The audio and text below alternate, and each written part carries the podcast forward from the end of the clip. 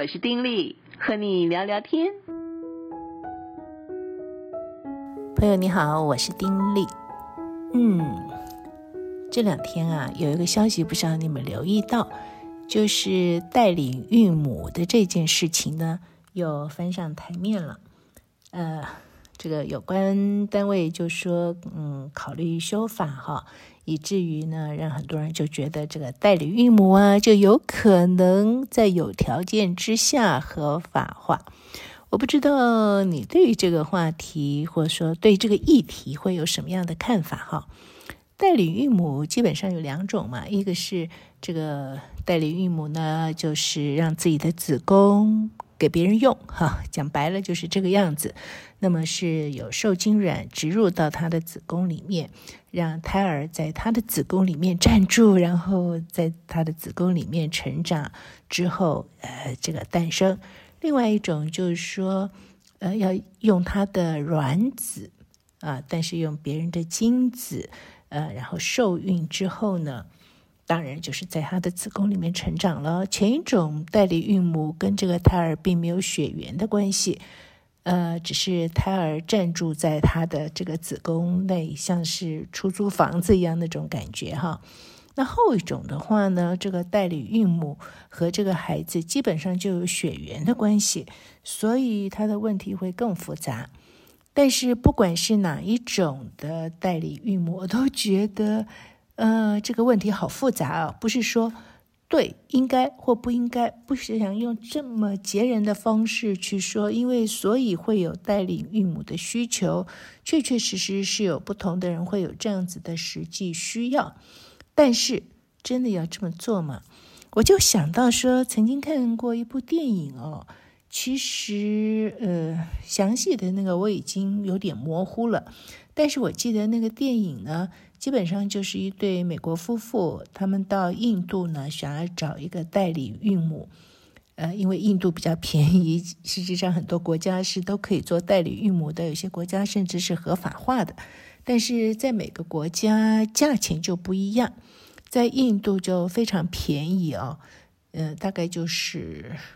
我如果没有记错，好像还不到一百万台币就可以做成。可是对于印度来说，这已经是非常高的价钱了。那么有一个非常杰出的女孩子，她是在比较乡下的地方，她的这个美梦就是要去宝莱坞走入这个演艺界，而她自己呢，嗯，歌舞都很好，所以在地方上是一个闪亮的一个，好吧，闪亮的星星好了，就是那样子的一个意思。而这对美国夫妻去印度呢，他要找代理孕母，而且呢有自己的一些想法，一定要找身体好的啊，怎么样怎么样，有一些这种条件。刚好被一个司机吧，就是出租车的司机听见，这个司机就觉得说，哎，他可以做一个中间人，这个生意好做啊，所以他就牵线。总而言之，这个女孩子呢，呃，最后就被说服。做这对美国夫妻的代理孕母，因为他就呃被这个价钱说服了，想说自己一心有这个呃宝丽金的梦啊，想要去那地方走他的演艺事业，可是需要钱呐，拍一组很好的照片都要钱，何况其他呢？能够用这个方式，自己在一年之内可以拿到一笔对他来说是一个巨款的价钱。嗯，好像也值得冒这个险，而且她的闺蜜虽然不赞成她这样做，但是她既然决定这样做了，她的闺蜜好像也就呃收留她，算是啊，就在她的家里面。那当然，那个当中间人的这个司机也是会照顾她呀，等等。总而言之，我就记得就是这样一个状况。然后呢，呃，她就顺利的怀了孕，然后顺利的这个。胎儿长大，年轻嘛，身体底子好，似乎是没有问题啊。但是在快要生产的时候，把一次产检就说这个胎儿可能有这唐氏症，这不得了。这对美国夫妻啊，竟然就落跑了，他们就不要这孩子了。哇，这怎么得了？所以对这个女孩来说，美梦幻灭不说，她的人生的走向就是强迫来个大转弯。实际上没有结婚，结果自己是印度人，生下了个白人孩子，这这怎么说呢？我就觉得那个电影其实是拍的是蛮幽默的，很多这种很严肃的话题，其实他都很幽默的去带过。然后这中间那个司机怎么样帮忙，然后假装是他的孩子等等，反正就是这样，又蒙骗又隐瞒。他的家人原本根本不知道他是做代理孕母，一直到那个夫妻啊跑掉了哦，他不得不面对的时候。还把这个司机弄出来，说是他是跟司机的孩子，可是生下来之后是个小白孩啊！哎，他们家人倒是充满着温情哈、是女儿生的，即便是白孩，他们也接纳。但是司机是有妻子的啊，对不对？就人家找来了，所以不得不说明这个实情。嗯，所以对这个家庭来讲也是很大的震撼。但是电影的方向呢是温暖的。所以，即便是震撼，这是不能够想象，可是家人还是接纳了他们。所以，这个孩子呢，就在他们家成长。你可以想象，一个能歌善舞的一个年轻女孩，因为有了这个孩子，要去抚养这个孩子，当然生活就不一样了嘛。嗯，但是他还是很。用心的去带，而且在这个孩子成长的过程里面，带给他们全家人很多的快乐啊！因为孩子嘛，还有就是孩子生下来是完全正常，所谓的唐氏症呢，也不过就是医生误判。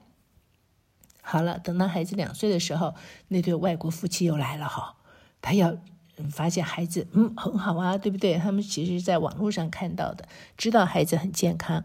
他们竟然又要想要把孩子领回去，啊，这实在是太震撼了，对不对？而且会觉得怎么可以这样子？怎么有这样子的人？当然，电影最后好像是一个温暖结局了，变成说，呃，这个孩子每个人都爱，所以呢，嗯，有一个很好很好的圆满结局。但是影片当中其实。就已经探讨了这个代理孕母可能引起的各项的问题。我觉得对一个女孩子来讲，哈，代理孕母意味着就是我的感受就是出租自己的子宫嘛。那所以会成为代理孕母，大多数应该都是觉得用这个方式可以赚一些钱。所以，它衍生的方式会不会就把某些的女性，甚至就是说，在经济上比较有压力的一些的女性啊，变成十足的一种工具化呀？嗯，前几天我们谈什么问题的时候，还谈到哈，嗯。不要把人过度的物化，在我们现在的这个世界里呢，就是常常都是物化了每个人，就觉得只看到每个人的功用，没有看到每个人是有血有肉、有灵有魂有体的活人哈。但如果说这个代理孕母堂而皇之的，就是非常的合理化，那么对于这些作为代理孕母的女性，其实不就是把它看成了一一一一个物嘛？那个物就是说可以让胎儿在他身上成长的这种物，然后胎儿生下来就不关他的事了。哎，我觉得蛮残忍的哈。嗯，我相信很多朋友都有怀孕的经验哈，对女性朋友啦，嗯，怀孕本身的那个经验是非常奇妙的，对不对？我自己怀孕的时候。呃，这胎儿在自己的肚子里面，然后可以感受到他的渐渐的成长，然后他会在肚子里面动，有时候小脚会踢来踢去，小手嘣就嗯这样子推你一下等等。其实做母亲的来说，胎儿在身体里的时候就已经跟他产生了互动。我记得我怀老大的时候呢，呃，在这一方面的感受特别深。所以啊，我还每天啊都跟这个胎儿写一封信哈，嗯，我还给他取了个名字。那时候当然没有名字嘛。每一次我们说对一个没有名字来说，我们就讲是某某叉叉，对不对？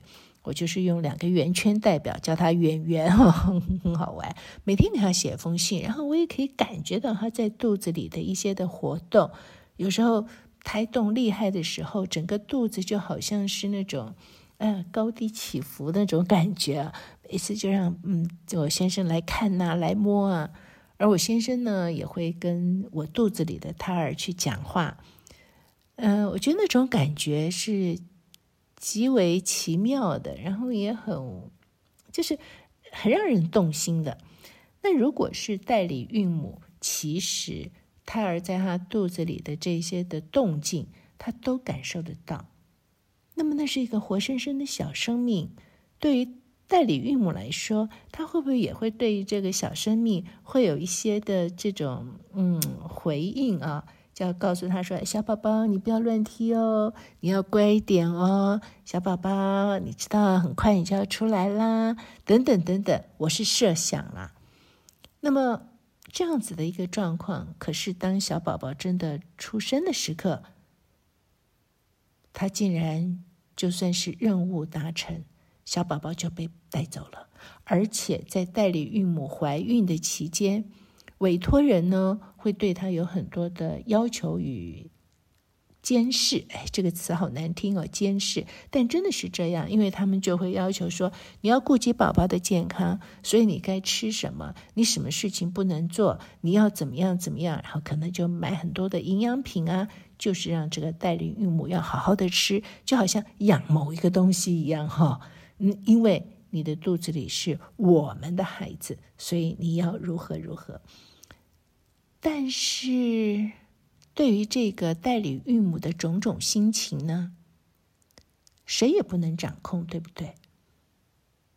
我们都知道，这个所谓的胎教啊，对一个孩子是有影响的啊。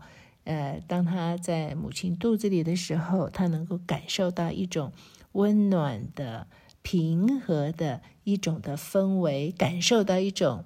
爱的氛围哈，对孩子的性格都会有影响。所以我们说胎教时候要听音乐，要跟孩子讲话等等。但对代理孕母来说，那会是什么样的状况呢？好，即便是说真的很好，代理孕母啊，也都像是怀上自己的孩子一样，对孩子有很多的那种爱的表达等等。但是生下来之后，这个孩子就被抱走了。对这个代理孕母来说，那是一个多么残酷的一件事情。我看过一篇文章啊，就是有个女性，她本来就是怀抱着这种好像帮人家一个忙的这种心态啊，去做了别人的代理孕母，结果没有想到孩子出生之后，他整个人完全濒临崩溃，就还需要长时期的去接受心理辅导等等。我认为这种的状况是极有可能发生，而且它的比例一定是不算低。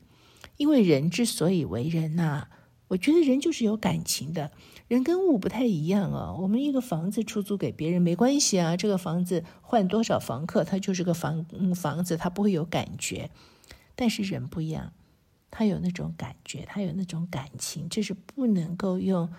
呃，理智非常理智的方式，或者是用数字去衡量，用价钱去衡量的。所以我就会认为，代理孕母只是在代理孕母这一方面，这个女性角色方面，我都觉得要做一种非常非常深入的思考啊。因为我就是觉得，对代理孕母来说，实在太残忍。当然，有些人可能抱着不不一样的看法，觉得说 这是给某些人一个出路，对不对？哎，你用这个方式就可以赚到一些钱，有什么不好？嗯，这怎么说呢？是我们的社会，不管在任何国家，它都不是人人平等，在经济上不是人人平等的一个社会。有些人确实是很充裕。但是总有低下层的人生活非常非常不容易过，因此他们要竭尽所能的想办法赚钱。但是，即便是要想办法赚钱，一定要用这样子的方式吗？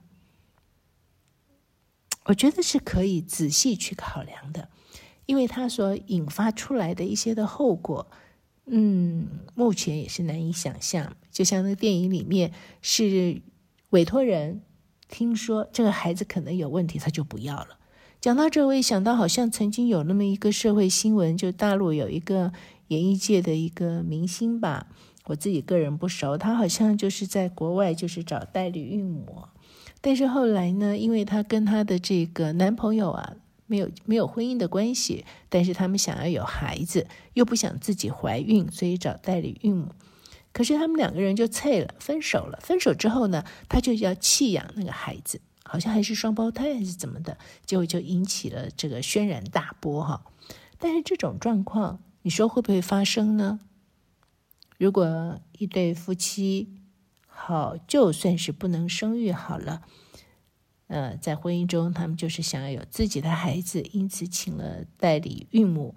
结果呢，这个婚姻生变，啊，两个人要离开了，那怎么办？这孩子怎么办？归谁？当然也有可能说一样，哎，就是归男方或归女方。但是有没有可能，那就算了，就不要了。就很像养个宠物一样，对不对？啊，原来两个人感情很好的时候，哦，一起养个什么小猫啊、小狗，后来分手了，谁也都不要养，有没有这个可能？有哎，怎么办？其实不只是对代理孕母，我认为其实对于这个代理孕母所孕育的孩子，呃，那个感觉应该也很奇怪吧？哈，说不让孩子知道。嗯，就是我们的孩子啊，因为精子取自爸爸，卵子取自妈妈。但如果孩子知道了，对孩子来讲，那会一种什么样的感觉呢？原来自己是从另外一个女性的肚子里面孕育的，然后是另外一个女性生了自己。那那个女性是谁呀？会不会也会好奇呢？何况这个中间也会有法律问题。呃，这个谁生的是谁的孩子？呃，等等啊，那么怎么样变成这个代理人的孩子？等等，这个中间也会有一些的牵扯，就更不要说了。然后另外，我也觉得，嗯，站在一个是基督徒的一个立场上啊，这些问题我都会去想说，上帝原本造人的时候，他是怎么去设想的？在上帝的计划跟设想当中。他造男造女，然后在男女在这个生养众多哦，哎，这个治理这地哦，这是他的一个嗯设计，是男女成立了家庭，在一个婚姻状况里面生养众多，并不是说男女借着呃这个人为的这种方式借别人的肚子，然后怎么样怎么样，然后。可以孕孕育后代啊，而且站在一个家庭的这个观点来看，有父有母啊，这是很正常的嘛。啊，父亲、母亲，然后母亲孕育孩子，嗯，父母一起陪伴孩子成长，带领孩子成长，这好像是很正常。可是多了个代理孕母，就觉得怪怪的。而我认为，对于生命的尊重来讲，好像也值得去商榷，值得去商榷。因此，当这个新闻出来的时候，我想很多人长期以来都关注这件事情，一定就会更为关注。因为有些人可能站在自己的想法上面，迫切的需要这个法可以通过，他们可以做。尤其一些同性恋的朋友啊等等，想要有孩子的时候，觉得这是一条出路。而在过往呢，我们社会当中也不是说没有人去做，因为我们的这个台湾不行做，国外有的很多可以做，因此很多人到国外去做。你知道，做一个这个代理孕母啊，这个孩子是要花很多钱的。印度是比较便宜，你在其他的国家去做，那都是两百万以上，甚至嗯加起来林林总总的这个支出，可能到五六百万都有可能啊，台币。它是非常昂贵的，也不是每个人都可以去做的。那最主要的就是，我觉得它引发的一些的后果，嗯，我认为现在都难以想象。虽然现在已经想象到了一些可能的后果，但实际上的后果应该比这个更多，尤其是在心理的层面，我真的觉得会更多。因为我自己是一个妈妈，自己曾经经过怀孕。我就想，如果是我，我经过这样子的一个孕期，生下了孩子就被别人抱走，这对我来说是一种被剥夺的感觉。虽然我拿了一个代价，拿到钱，可是拿到钱跟我这个人真正有的一种感受，这不见得能画上等号嘛。那如果有些的代理孕母都有类似心情的时候，会不会造成一些社会问题呢？那当然，更不要说是代理孕母孕育的过程里面，代理孕母对孩子的影响会是有哪些？有些的地方，这个代理孕母啊，其实他们在怀孕期间生活的环境是非常非常不好的，对孩子会不会造成影响呢？更何况，嗯，每一个这个女性啊。呃，怀孕生产其实也都冒一个风险。虽然说是瓜熟蒂落，自然就会出生，可是我们也可以听到一些的女性在产台上就发生一些的状况，或者在生产过程当中发生某些的意外，让孩子受到伤害，或是让母亲受到伤害，那又该如何呢？那当然有人就会说：“哎呀，没有问题，这些我们都可以在法里面定得非常非常清楚。”可是我就觉得呀。不是完全合乎自然，就是合乎上帝创造所定的一些律啊、一些法则的这些的事情，不管用人为去定多么多么细密的法则，总是有缺失的时刻。那又该如何呢？总而言之，这个问题我也非常的关注。嗯，但是到底该如何，我是充满着问号。或许有很多人在各方面有很多很多的这种的资料等等，会做嗯很好的判断，但是真的是，哎，期许吧，或者是说祈求吧，去定这个法案，参与这个法案的所有人，真的是有一种属天的智慧。